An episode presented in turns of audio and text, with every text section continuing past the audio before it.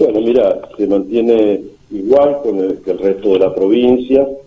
Eh, ha habido un leve aumento en, los, en la internación, digo leve porque no es significativo el número de demandas, ha aumentado en, los últimos tres, cuatro días, te diría, de camas COVID, este, la ocupación, eso en cuanto a situaciones moderadas, digamos así, o que requieren oxígeno, ¿no? Por alguna complicación propia de la enfermedad.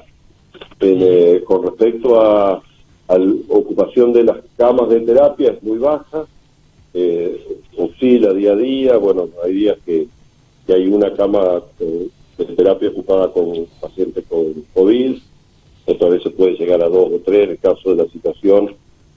El, tanto en el hospital se sacó, lo mismo que en los otros dos hospitales de la región.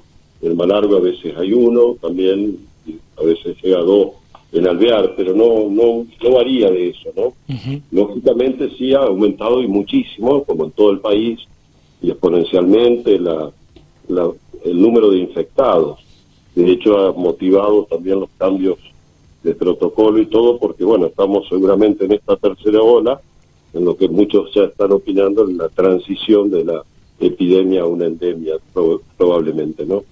Con esta nueva variante de. Bien, justo, justamente eso le iba a decir, ¿no? por ejemplo, España ya ha dicho que en cualquier momento lo puede llegar a tomar como si fuera una gripe, pero la verdad que es alentador el hecho de que usted nos esté hablando de la cantidad de personas que es muy poca, ¿no? La que está en terapia, que es lamentable, ¿no? Que estén ellos, pero recuerdo el año pasado, ¿no? Cuando hablábamos de, de un sistema estresado, saturado, con, con, muy poco espacio, ¿no? Para las terapias intensivas, que es un, un paso bastante delicado para un enfermo de COVID. Así es, y por eso seguimos insistiendo tanto en la vacunación, ¿no? Eh, primero, bueno, las medidas de control, de autocuidado, el uso adecuado del barbijo, que no ya está demostrado en, todo el mundo. Eh, no hace falta, más allá de, algunas voces aisladas, pero que es una gran medida de protección el uso adecuado del barbijo, cubriendo adecuadamente la nariz, la boca y el mentón, ¿no? Y bien ajustado. Eh, los ambientes bien ventilados y si es posible con ventilación cruzada. por supuesto, no hay nada mejor que la vida y, la actividad al aire libre y lógicamente el distanciamiento social que hay que recordarlo permanentemente y, tratar de cada uno no necesitamos nadie que nos vigile ni nos diga. Tenemos que ser lo suficientemente responsables por nosotros y por el resto, ¿no? De nuestra vida en sociedad. Bien, las vacunas que estamos insistiendo, sean las que sean, han demostrado su eficiencia, más allá de, lo que se está viendo, de la duración de anticuerpos, que la inmunidad humoral, que la celular, pero convengamos que eh, tenemos que llegar a, En este momento hay stock de vacunas, se ha hecho desde hace un tiempo una vacunación territorial a nivel de San Rafael o del General Alvear y Malargüe, se están ofreciendo las vacunas en el caso de San Rafael, en los 28 centros de salud que tiene la provincia, se está siguiendo con el plan de vacunación en el centro de Congreso. En dicho centro de, vacunación, por ser un centro importante, se ha adelantado el horario considerando las altas temperaturas del verano a las siete y media. Bueno, eh, por eso se invita a toda la población, ¿no es cierto?, mayores que, se vacunen. ¿eh? Tienen que tener las dos dosis, los niños mayores de tres años, los mayores de 18 años eh, que ya hayan que haya pasado cuatro meses de la segunda dosis pueden hacer el refuerzo deben hacer el refuerzo con su tercer dosis. Y así que en eso creo que no nos vamos hoy tenemos disponible la vacuna estamos en otra etapa. Entonces es importante que, que concurran no no hay ningún motivo no hay ningún pretexto. Creo que eh, la espera que puede ocurrir algún día es mínima comparado con todo lo demás. Muchas veces esperamos para otras cosas, eh, así que bueno, eh, eh, tratamos de que no haya espera y la mayoría de, los días así es y los horarios, la, el margen que hay de horarios para la vacunación es suficientemente amplio. Por supuesto que hay horarios en la mañana temprano por distintos motivos que hay más demanda. Pero bueno, yo creo que es muy, muy importante, más allá de todas las definiciones y todos los cambios de estrategia que uno vaya escuchando. Este, es importante qué podemos hacer individualmente por preservarnos nosotros, la familia y toda la sociedad. Bien, estamos hablando con Abel Freidenberg, quien es el coordinador de la zona sur del Ministerio de Salud, Desarrollo Social y Deportes.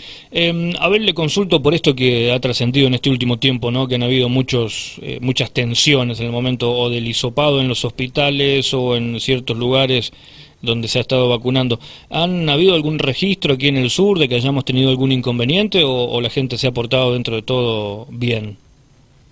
Sí, eh, no hemos tenido eh, puede ser algún este, falta de respeto y de consideración hacia el personal que, que está trabajando sin importar eh, las altas temperaturas, las vacaciones, la licencia y demás, pero no hechos de gravedad.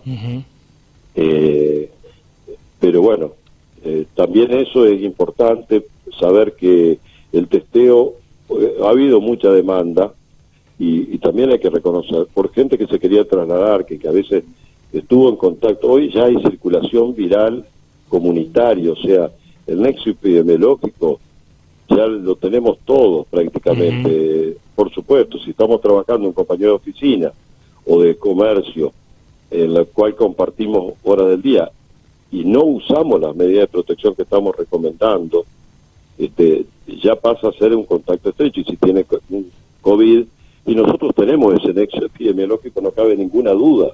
Al menor síntoma, este, tenemos que aislarnos, porque es COVID. El COVID hasta que se demuestre lo contrario, más allá de las congestiones nasales, de las alergias, de los ventiladores, de los aires acondicionados y todas las...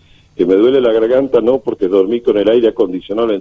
Hoy tenemos que ser exactos. Y para eso existe el diagnóstico clínico epidemiológico, como lo saben todos los médicos clínicos clínicos de adultos, pediatras, que cuando hay una circulación, en circulación un virus es, es el predominante, hoy es COVID, y este, hasta que se demuestre lo contrario, clínicamente se hace el diagnóstico ya.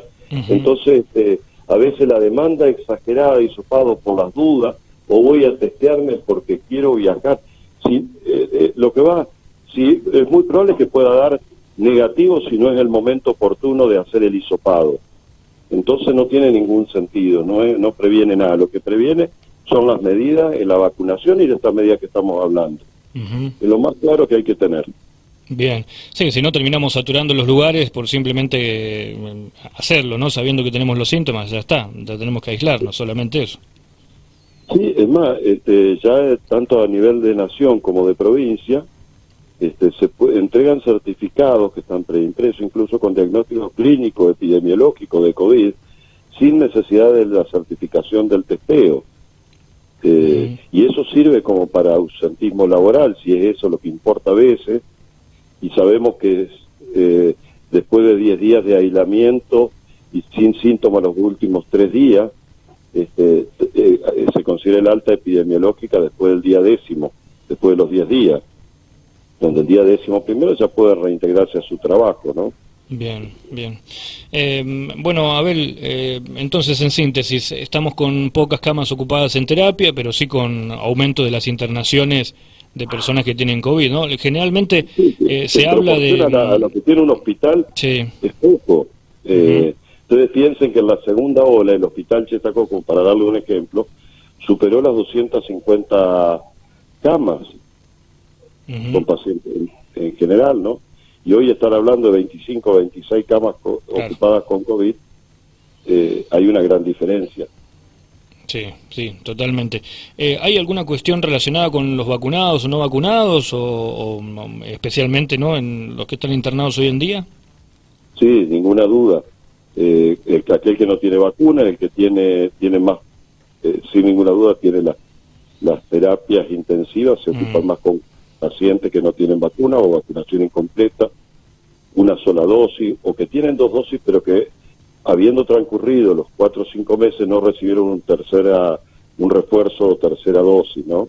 Claro. Eso, y sobre todo pacientes eh, de alto riesgo, ya sea por enfermedades, inmunodeprimidos o personas mayores de 60 años. Claro, mire, yo hace una, hace más o menos un mes y algo hablé con quien está al frente de, todo lo que es el área de vacunación del Ministerio de Salud. Eh, se me fue el nombre en este momento, pero ella me decía que habían 40.000 personas en San Rafael en ese momento, hace un mes y pico atrás, que todavía no se vacunaban. Y evidentemente eh, muchos de ellos deben, deben haber sido los que se han contagiado, ¿no? Sí, el porcentaje eh, de vacunación en San Rafael no tengo la actualización, tengo, pero es, bueno, ¿no? De las personas que han recibido la, las dos dosis en, un porcentaje superior al 80 es, bueno. Así que bueno, este, lo que pasa es que sobre todo los grupos etarios de mayor edad son los más vacunados. Siempre sin una franja, pero bueno, que se, se ve que se concurre a diario con la vacunación, pero bueno, siempre lo estamos pidiendo, nunca estamos conformes, siempre aspiramos a que sea más.